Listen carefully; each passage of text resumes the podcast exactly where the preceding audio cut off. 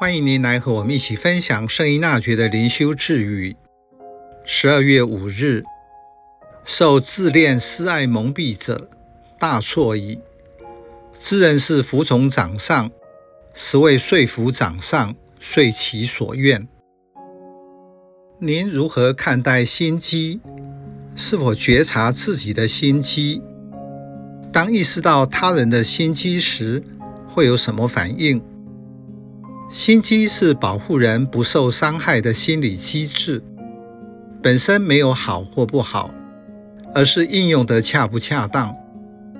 适度的心机能帮助人做好自我保护，但是用得不对，就会成为算计他人、隐瞒某些事实，或是将其理由合理化，设法用手段获取自己正常能力范围内得不到的东西，让自己得到想要的利益，是以自我为中心。罪恶的起源是魔鬼的谎言，善意的谎言仍然是真实的谎言。所以圣依纳爵指出，当一个人被自爱所蒙蔽，用某些辩护，使得上司同意他所想望之事，而自以为是在服从。此乃大错矣。其实这句智语的应用范围很广，不只针对上司与属下，所有的人际关系互动上都可以使用。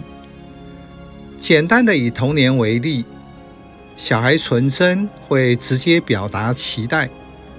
如果不直接说出他想要的事物，而假借其他理由，就显出了心机。他设法让别人投其所好，用看起来堂而皇之的理由，让对方满足自己的心愿。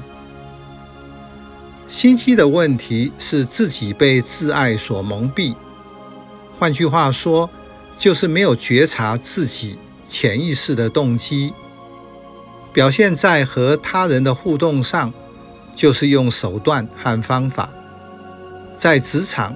就是请上司派遣其去做自己想要做的事，所用的理由是这样做对公司或上司会带来什么好处，其实是得到自己想要的益处。蒙蔽是造成人迈向成熟、活出真我的阻碍。大学第一句，大学之道在明明德。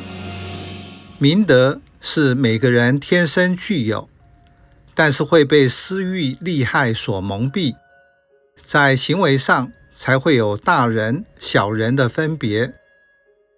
当人以公共利益而合理化自己的行为，不但造成失德，个人的生活也就混乱了。